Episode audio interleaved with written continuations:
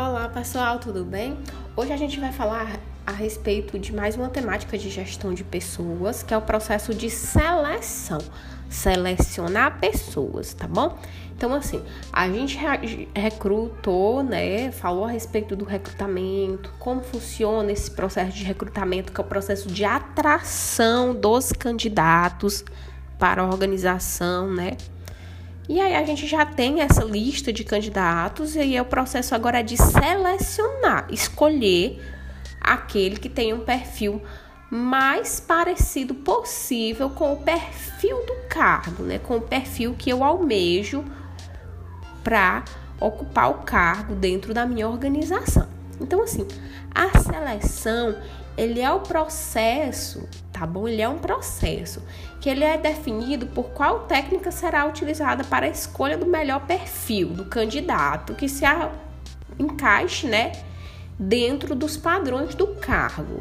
Então, assim, eu vou fazer essa comparação entre a, as características do candidato, certo, e as características do cargo.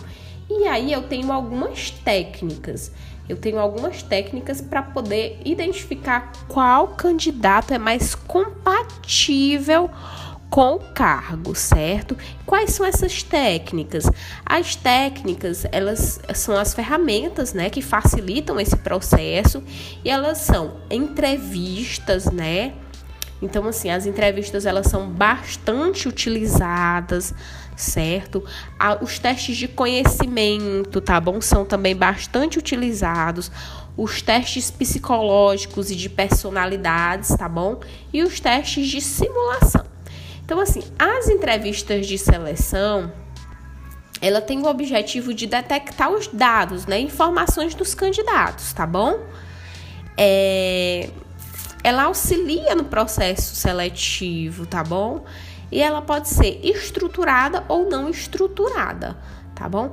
A entrevista estruturada, ela é planejada, tá bom? Ela é mais padronizada. Então, assim, uma, as perguntas que eu for fazer para um candidato, eu vou fazer para todos, tá bom? Porque ela é sistemática. E aí, é, como eu faço as mesmas perguntas para todos os candidatos, eu tenho uma maior facilidade de comparar né, entre esses candidatos, tá bom?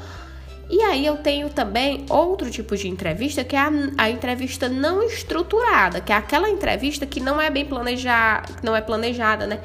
Ela não segue um padrão. E aí ela tem alguns benefícios, como por exemplo, menor pressão, né? O candidato se sente menos pressionado e aí ele acaba a gente acaba vendo maior, melhor aproveitamento é, né, individual desse candidato, porque ela vai fluindo de acordo com, com, a, com o que vai acontecendo, né? Com a dinâmica da própria entrevista.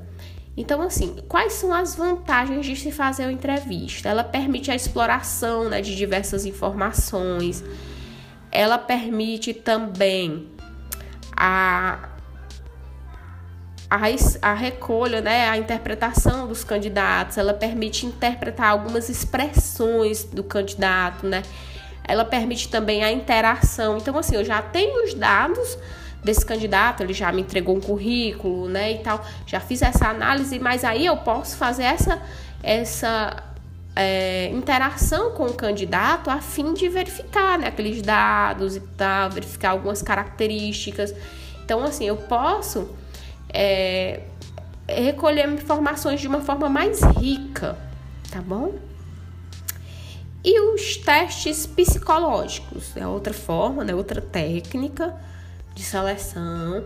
Ela ela tem uma vantagem, né, de avaliar a atitude do candidato, avaliar características, avaliar o perfil comportamental desse candidato, certo?